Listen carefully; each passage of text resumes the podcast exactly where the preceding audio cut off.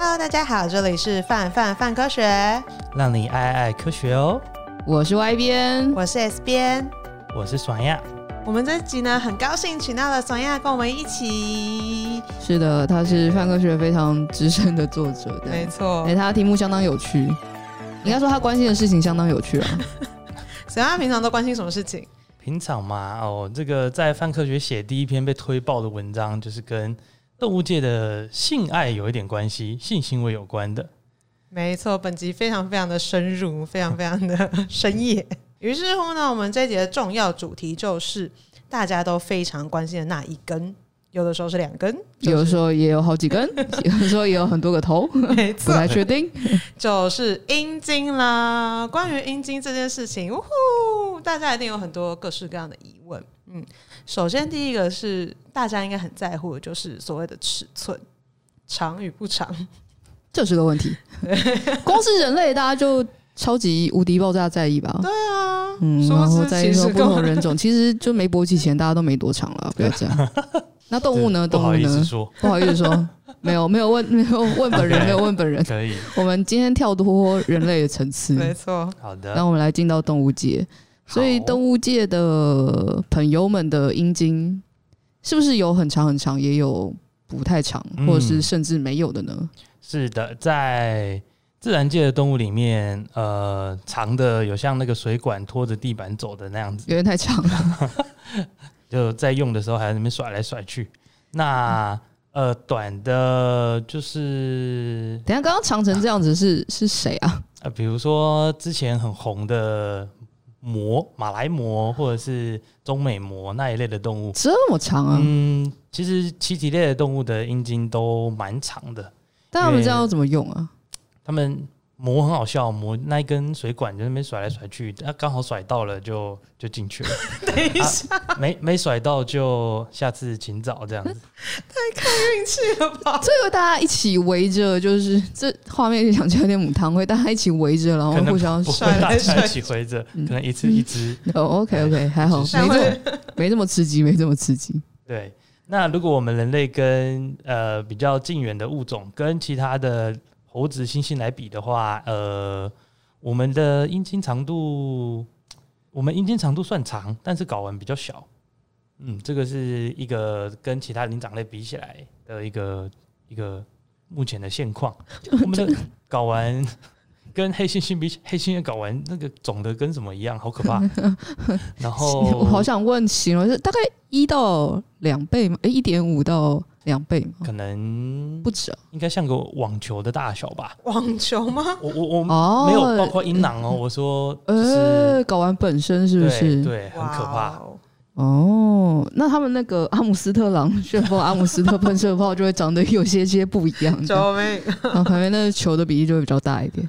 对，没有错。嗯，还原度才会比较高一点。那在刚刚提到头的部分，哎，其实呃。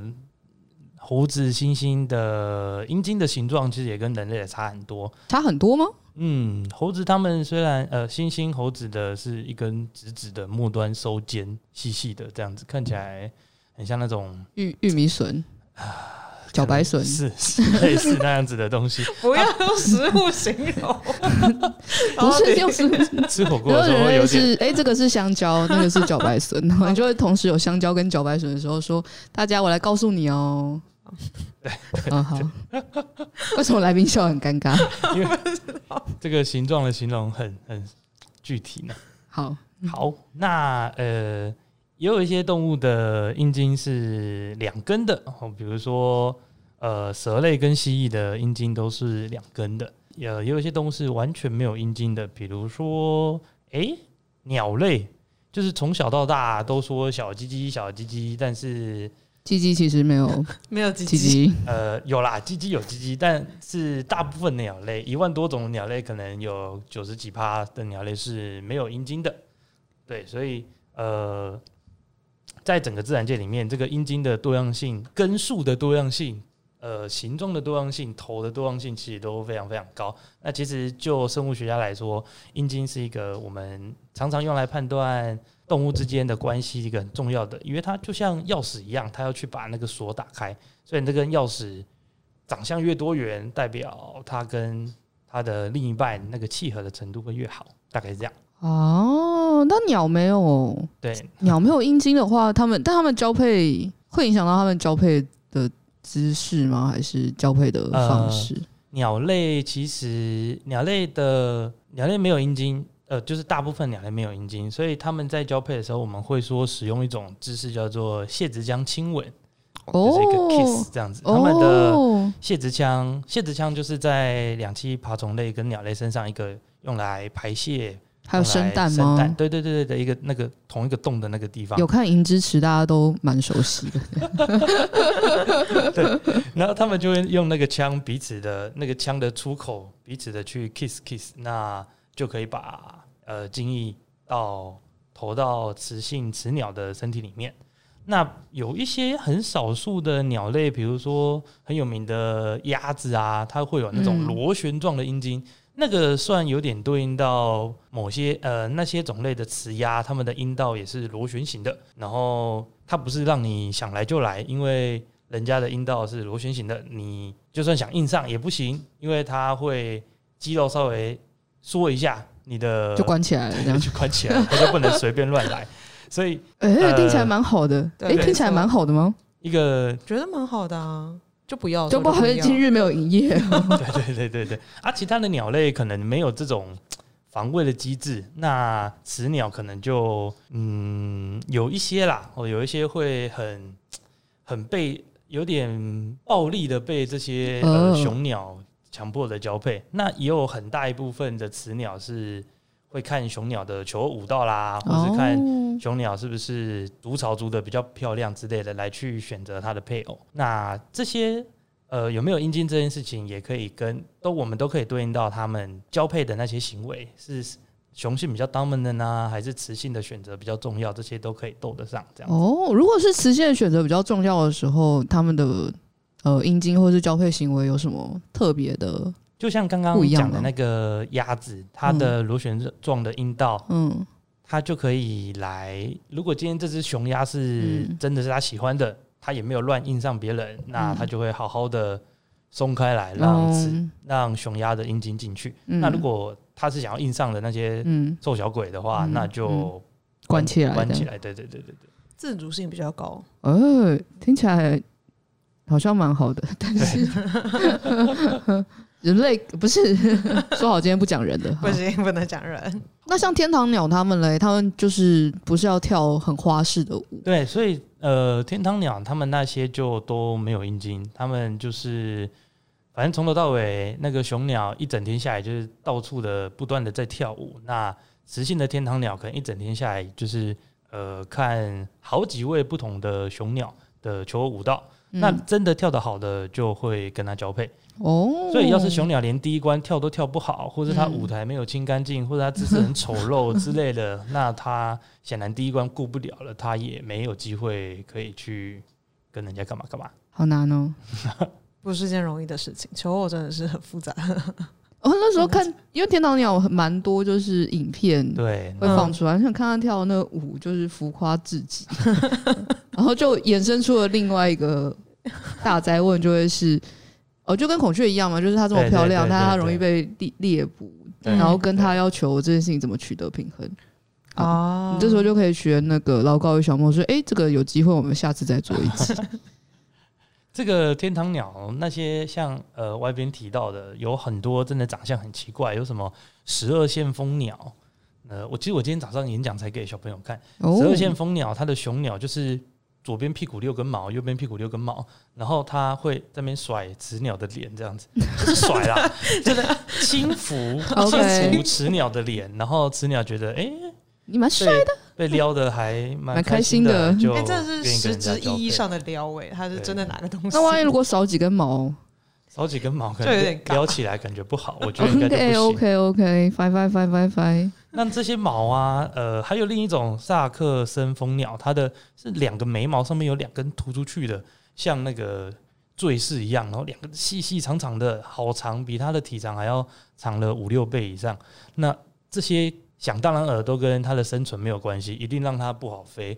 它只是在新几内亚的这样的环境里面，可能没有原生的大型掠食者会去捕食天堂鸟，所以在整个岛上，天堂鸟的雄鸟就是无所不用其极，把自己最会撩妹的技术全部拿出来了，这样子。哦，就在那里相当漂亮，这样。没错，我觉得在没有天敌的状况下玩，就是越来越美的。其实有个问题想问，就是因为都会看到天堂鸟跳舞，但他们他们应该可以就是不同，比如说他这是他第一次开始需要求的时候，第一年跳舞，如果没有人理他的话，他隔年舞舞蹈是会精进的吗？会会会，他会、欸、他会跟着。呃，甚至还有有一些开班授课吗？天堂鸟，对对，他们有真的假的？他们有师徒制，就是呃，刚刚成熟的雄鸟可能会跟着部分老熟的雄鸟这样子。那他可能他可能第一年、第二年在那边跳跳跳，大概都没有人理他嘛，因为就没经验，然后舞步和奇差无比。那他可能会借由呃，因为雌鸟最后当然会选择舞步比较好的、比较有经验的老手的大雄鸟这样子。那他可能试过几次之后，就会慢慢的去修改自己的姿势，熟能生巧。那他最后就变成那个被选中的那个幸运儿。嗯，所以他来说，小小鲜肉不太，小鲜肉舞步要加强，舞步还是最重要的。好啊，那还有什么比较特别？就是因为说到阴茎，大家应该都对就是智人中的阴茎比较熟悉一点。有没有什么就是还有那些很难想象的？比如说形状，或是很难想象的形状嘛？呃，在哺乳类里面，呃，比如说有袋类的动物，它们的阴茎就是两个头，双、嗯、头龙，然后两根细细长长的这样子，因为这是对应到它们雌性的有袋类是两个，有点算是两个阴道这样子，它就是一根进去一边这样子。哎、欸，嗯，它们有袋类的阴茎是这样子啊。更有名的，大概可能、嗯。我们泛科学文章上面也都有提到的是针眼的阴茎，针眼的阴茎是四个头，那它一次会用其中两个头这样子交替的使用。哦，为什么要有四个头啊？这个为什么的问题可能在有点难，是有点有点难回答。我们 我们大概知道它一次会用其中一边的两个头。那它呃，因为我刚刚提到有袋类是两边的阴道，嗯、那。嗯呃，单孔类的这些阴道嘛？哎、欸，好像没有差。那它它就是习惯一次用一边这样子。那其实呃，这种分拆就是它有四个头，然后一次用一边，一次用一边，这样子其实跟比较更早期一点的有点像爬虫类，比如说蛇跟蜥蜴那样子。因为蛇跟蜥蜴的阴茎，我们把它叫做半阴茎，也是一次一边。那一共有两根，嗯，那针眼就有点像是一次一边两根之后再变成各两个头，所以总共就出现了四个头这样子。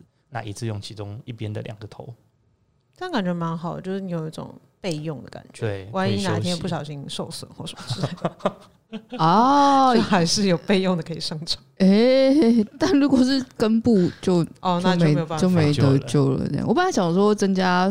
随机性，看看有没有什么额外的情绪，但 不太确定。跟呃，之前我们曾经也有讨论过，就是关于有些动物是有就是阴茎骨的啊。嗯嗯，什么是阴茎骨啊？阴茎骨是哎、欸，这个虽然阴茎在很多动物身上都有，比如说哎、嗯欸，我们也会说鲨鱼是有阴茎的。那不过提到阴茎骨的时候呢？阴茎骨是只有哺乳类动物才有哦，那尤其是嗯，没有所有的哺乳动物都有哦。那比如说比较常见有阴茎骨的，像是啮齿目、小老鼠，还有翼手目那些蝙蝠哦，那还有灵长类，就是我们猴子跟猩猩，只是。人类没有，对，到了人类还有这些大猿，就是阴茎骨越变越小啊，到人类就完全没有了。那还有一些食肉目的动物是有阴茎骨的，比如说各式各样的狗啊、狼啊，它们都会有阴茎骨。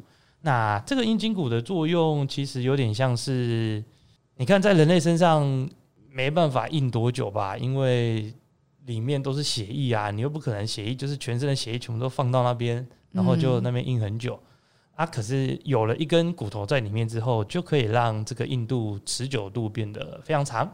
那也有助于雄性动物跟雌性动物在交配的时候，可以保持一个配对的这个关系在这样子。可是这样听起来，人类应该会觉得自己蛮需要的、啊，我觉得蛮需要。大家不是很强调持久性吗？就很多人在追求这件事情。我觉得重点好像不是这个。对 呃，前几年的研究有说啦，呃，平均呃，目前看下来，呃，在哺乳动物里面具有阴茎骨的，平均都是交配时间超过六分钟的。哦，呃，我指的不是从头到尾，不是什么从前戏到冲刺到最后结束。我指的是就冲刺的那个时间，嗯，冲刺的那个时间，人类平均顶多两分钟就好棒棒了。哎，大家你们两分钟就很棒了，不要再不是啦，不要不要太苛求自己，真的真的 真的，也不要苛求另一半哈。真的前前后后可以多玩一下啦。所以呃，刚刚讲的那个六分钟以上的这些动物，才蛮容易阴茎骨灰非常的厉害这样子。可是听起来六分多钟以上，就是交配应该是一个。听起来在野外交配应该蛮危险的，是但他们六分六分钟以上不会觉得有点太久了吗？太多变数，我也觉得有点太久了，不知道他们在想什么。在自然界确实，交配行为越长，风险越高啦。嗯、那他之所以要延长这个交配的时间，可能有各自的一些适应的特征在吧？那就要看是哪一个类群了。那除了可以很持久之外，阴茎骨还有其他的作用吗？呃，主要是这个功能啊，就是可以呃比较持久，然后维持那个形状，大概是这样子。那有一些阴茎骨，比如说呃维持那个形状，在有一个好处就是你把雌性动物的生殖道给堵住了，在那段时间 就不会有其他的雄性动物想可以跟你分一杯羹这样子。也太忙了。对，这是几个有。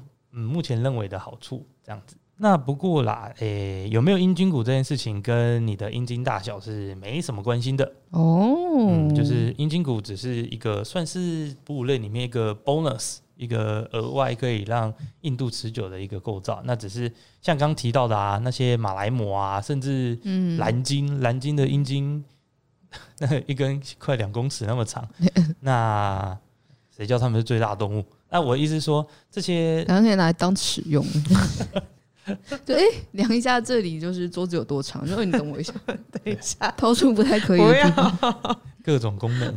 那他们的这些很大根的阴茎，其实里面都没有阴茎骨哦、嗯，所以你的阴茎大小跟有没有阴茎骨没有关系，你也不要去做什么奇怪的手术，在里面塞一根骨头，别啦别，对，很可怕。但这样子的好处也有，就是。比如说，有的时候你需要稍微暖机等一下，有阴茎骨应该就不用暖机等一下了吧？哎、欸，确实哦。如果你没有阴呃有阴茎骨的话，你那个勃起跟的那个速度应该会快很多，那就可以比较快进入可以进入那个冲刺的状态。对，好，但人类已经没有了，所以大家就也不用想了，放宽心。OK。但因为刚刚讲到人类基本上没有嘛，所以我们可以在心里把这件事情放下来。可是听说阴茎骨其实有各式各样不同的形状，这怎么回事啊？想象中好像它就是一个我也不知道直直的一根吧，一根。对啊，对对。呃，像我一直很想要买一根海象的阴茎骨，这是呃全世界最长阴茎骨的动物，就是海象，那一根有六十公分的不求人这样子啊，感觉很好用。欸对啊，那它它它的那个形状就很单纯啊，就是一根长长，末端稍微往下凹起来，就不求人那样啊。对对，就是不求人，真的完美的不求人，但那个好贵哦，所以买不起。那呃，可是其他动物的阴茎骨那些形状就还蛮五花八门的，比如说有一些呃鼬科的动物，比如说雕啊，或者是鼬啊，甚至是水獭，它们的阴茎骨的末端会有点像冰淇淋的汤匙这样子。捧起来，然后末端有几个小分叉，呃，甚至有一些像那个扳手的形状都有。那还有一些扳手听起来好帅，那个是对前面还是对后面呢？对对前面哦，对前面，对对对对，就是。受嘎受嘎。呃，那还有一些呃老鼠，它们那一类类啮齿动物那一类的阴茎骨的形状也很特别，有一些甚至是三叉戟的那种形状，就是看起来一个中二感这样子。为什么要这么复杂？对前面要有这么多？花花花，其实我不太知道为什么，但是当时候的生物学家可以利用这些阴茎骨来辨识，哦，这个是 A 物种，哦、这个是 B 物种，这是 C 物种，嗯、所以你也许你的阴茎骨形状跟人家不一样，人家三叉戟才可以好好的正常的交配、嗯、啊，如果你只剩两叉，也许就达不到那个交配的效果。对。好，那刚刚提到阴茎骨的那个功能，那我这里再另外提到有一个功能是可以刺激雌性动物排卵，那这个还蛮重要的，因为有一些动物如果缺少这样的刺激，雌性动物没有排卵的话，你就只是在空干，可以这样讲吗？可以。好，我们不要配，我不知道，不要配，不要，脑袋已经有画面。对，所以有时候有这个阴茎骨是很重要的。我们有讲说人类没有阴茎骨是吧？是。那我们中间有提到人类跟大猿是阴茎骨越来越短，它，人类没有。哎、欸，所以大猿其实阴茎骨就是很短到没什么用吗？还是还是其实有用？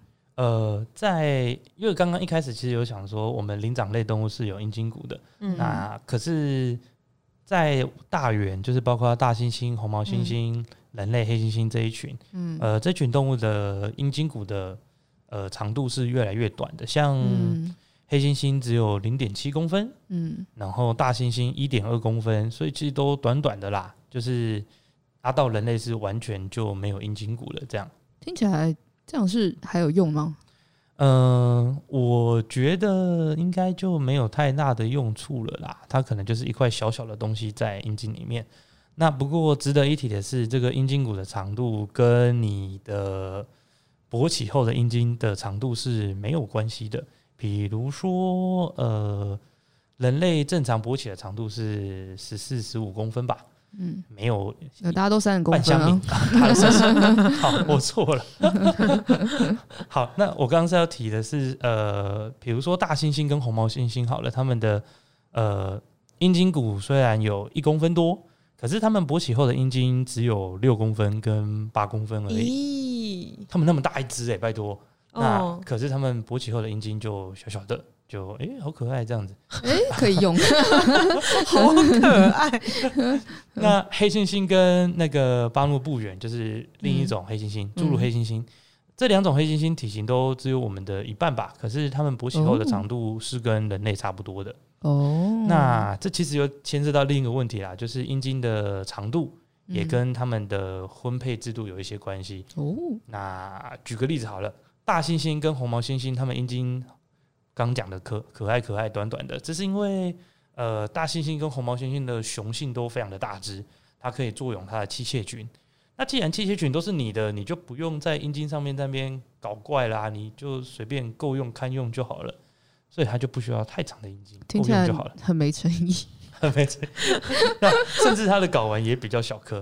可是像黑猩猩，像黑猩猩好了，黑猩猩的呃交配制度是有点我们称为滥交，就是随便交，就是想来就交这样子。那黑猩猩这种滥交的模式，就造成他们的睾丸非常大一颗，因为它要进行的是精子上的战争，所以他们精子最好是。越海量越好，那阴茎也是特别的长，嗯、所以在进行性行为的时候，希望可以更有效的在交配过后的竞争可以胜出这样子。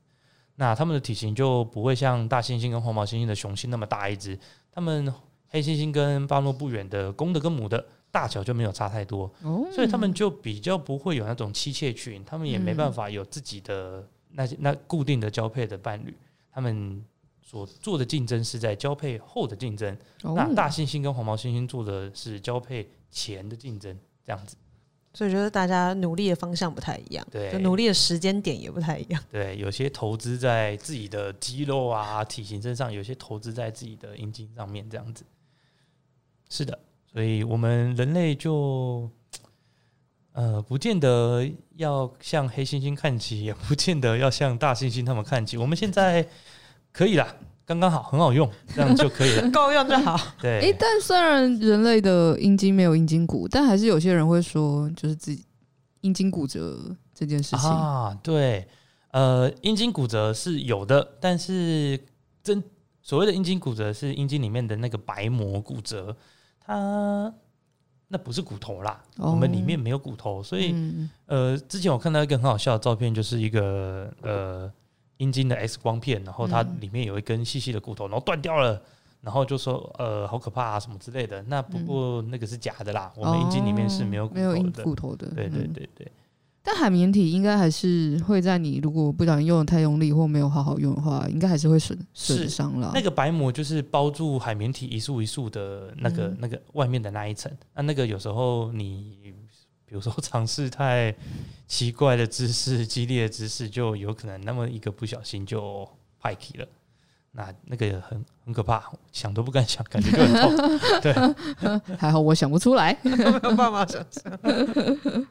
好，所以大家还是小心用这样。那刚刚讲到这么多阴茎，然后就会想到前一阵子，不要一直笑，你笑好开心。那么个不小心，那么个不小心看了，没有不小心啦，我其实把整部都看完了，所以没有什么不小心。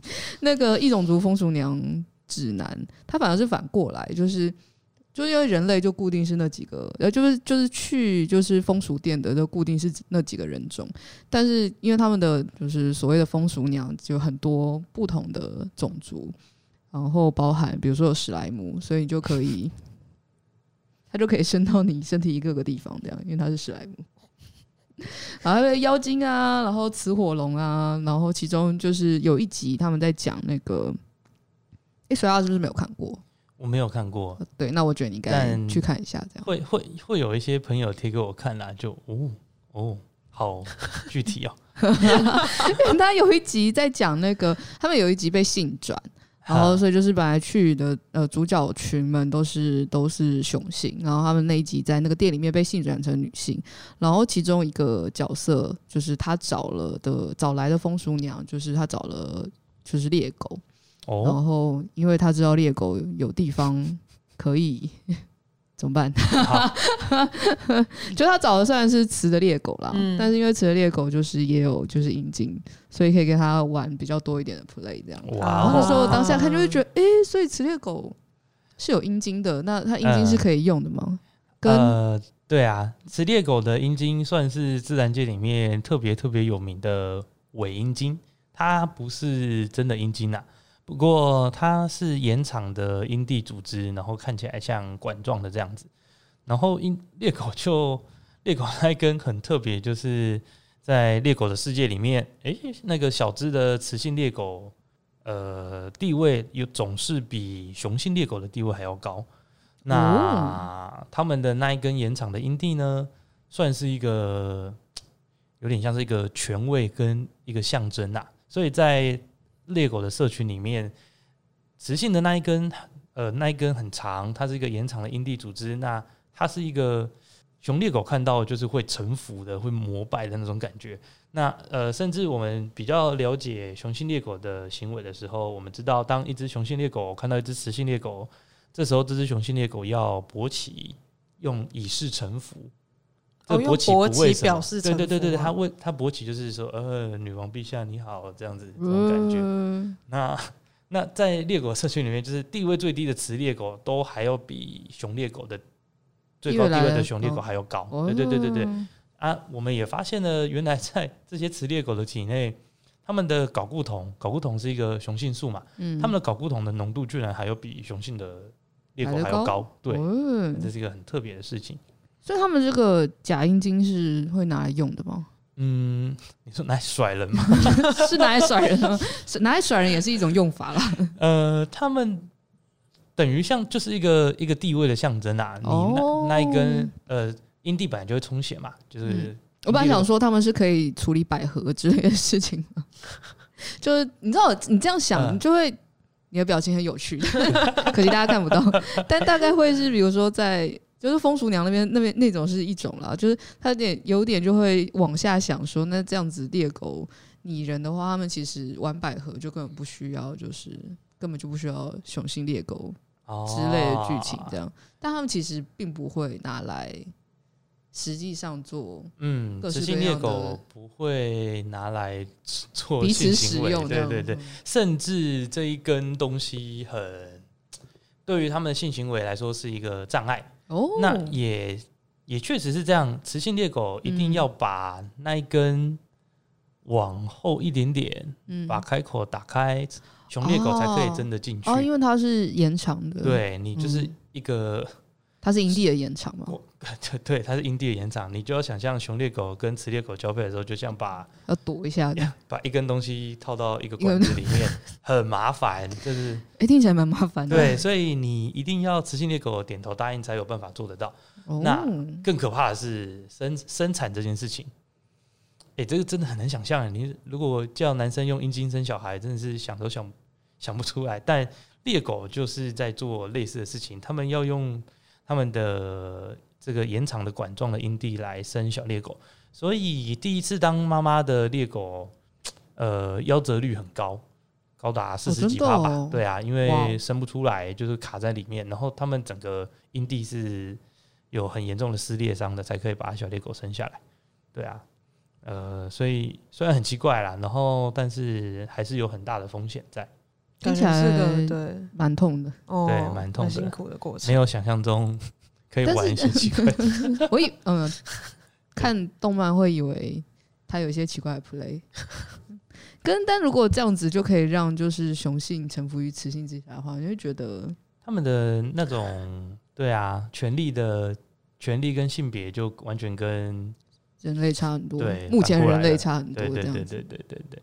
那其实除了雌猎呃，除了猎狗之外啦，啊，不过猎狗有四种猎狗，只有斑点猎狗有这种尾阴茎。哦。那除了斑点猎狗之外，其实还有一些动物有尾阴茎的，比如说欧洲的鼹鼠啊，一些狐猴、松鼠猴，它们也都是有尾阴茎的。那它们尾阴茎主要作用是什么？它们尾阴茎的作用我没有详细去看诶、欸。那不过就是没有像斑点猎狗那么夸张，那么大一条，它可能就是。短短的，那功能上我不是很确定。那还有一种是蜘蛛猴，蜘蛛猴就是我们去动物园都可以看得到的蜘蛛猴，它的雌性也有类似讲义茎的东西，只是刚刚提到的那些动物是延长的阴蒂，那蜘蛛猴是延长的阴唇，稍微有点不一样，那个组织有差。那这些都是自然界里面少数的比较特别具有。外显的凸起的这些雌性器官的动物，这样子。嗯，但他们没有花式 play，大家不要想太多。没有花式，但对。但你可以自己写设定。好，停止。是说为什么索亚会特别喜欢看这样子非常有趣的，就是生物不思议的东西，然后还往下去研究，然后同时把它集结成册，或者跟大家忍不住跟大家分享呢？对啊，这个哎、欸，你不觉得很有趣吗？光是呃，自然界鸡鸡的样子，你想，如果全世界的动物鸡鸡都跟人类一样，那多无聊啊！就是的确蛮无聊的。大概大概跟好像听起来有些风险，物种就绝灭了这样子。当时候查是觉得，哎、欸，这种东西还其实都有资料啊，只是很少有人把它科普出来，然后也很少有人，其实大家都喜欢啊，就是。不然你看，刚刚异世界放鼠娘这么夯，大家都喜欢，可是都没有人试着把它科普一下。所以其实当时候在看这些东西，每次看一种动一种动物，就会去查一下它的阴茎，呃，关键字 penis 啊，clitoris 啊，关键字查一下，看看诶、欸、长什么形状。那甚至诶、欸，是不是几年前的搞笑诺贝尔奖啊？不是有一个是性转换的吗？就是是一个虫、啊那个、在洞穴里对，对，对，一个洞穴的孽虫，它是雌性有外显的生殖器，哎，然后雄性是缩进去的生殖器。啊，它们交配的那个姿势就刚好倒过来了，原本都是雄性在上面，雌性在下面，它们倒过来变成雄性在底下被雌性嘟进去这样子，那其实这个就很有趣啊，那那所以欢迎有志一同的大家一起来找这些资料，而且常常很多。啊，比如说像每个男生小时候一定都有经历过一段怀怀疑自己的时间，就是我到底是不是跟人家不一样？我是不是做错事？我是不是很罪恶？就是会有一些奇特的行为，比如说自慰。那其实呃，因为以前都不会有老师教，但事实上全世界那么多动物，好多动物都会自慰，无论雄性无论雌性都有这样的行为。那如果你知道这样的行为其实很普遍的话，就不用太。的确，性教育蛮对啊，对啊，对啊，是啊，所以这个其实都很有趣啦，因为这个多样性好高哦，五花八门的形状有很多，交配方式有很多元，然后又跟他们的这种社会地位会有关系，那其实都可以连接的起来。这样是很有趣的东西，可以一起来看。这样子的确没有想到看动物的时候，顺便去看一下它的阴茎长什么样。对，通常好像是比较说。比方说，就感觉是一般人就会想说，哎、欸，我新认识一个动物，然后我想要知道，比如说它长什么样子，然后它什么颜色之类的。然后所以它是从就是比较特别的方向去认识这些，感觉它有个就是自己的目录，就是对，有。我觉得这很好，想要收集一下，期待期待。下次如果我们在地上捡到海象的阴茎骨，会记得拿给你的。哎、欸，一定要。就哎、欸，不求人，哦，原来是阴茎骨啊，没错，非常好用。那很高兴，索亚这次来跟我们分享了很多关于就是阴茎的大小事情。那索亚下次会想要跟我们分享什么其他的主题呢？呃，讲到阴茎，为什么要特别谈到阴茎？还有阴茎形状的多样性、长度的多样性，有没有阴茎骨这些哩哩杂杂的东西，其实都会影响到他们交配的行为。那交配的行为啦，交配的姿势啊，体内受精、体外受精，反正。五花八门，凡是动物皆需交配，是吧？那这些不同的动物，它们的交配的方式都也很不一样。有一些感觉很开心，有一些感觉很痛苦。那这个也都会跟性器官会有一点连接。那我们下一集就可以来谈谈自然界各式各样特殊的知识吗？特殊的，没错，长知识了，对，长知识了。嗯，对，我们下一集可以来谈谈看自然界一些特殊的。性行为非常期待。如果大家对于就是动物的性行为有太有一些就是想法或问题的话，也可以直接在留言区告诉我们。那下次我们就会请酸亚来为大家一一解答。没问题，或是可以有看到一些什么奇怪的东西，也可以给我们的。对，可以直接丢给我们。或是你就是研究这个的，你想要一起来也是可以。欢迎欢迎，一起来的意思是 一起来讨论知识。好好好。以上就是本集科科聊聊的节目内容，欢迎订阅我们的 Podcast 频道，只要搜寻“范范范科学”就可以喽。另外，如果你也喜欢和我们一起聊科学里的大小事，欢迎加入我们的斗内范科学支持好科学计划。那我们就下次见喽，拜拜。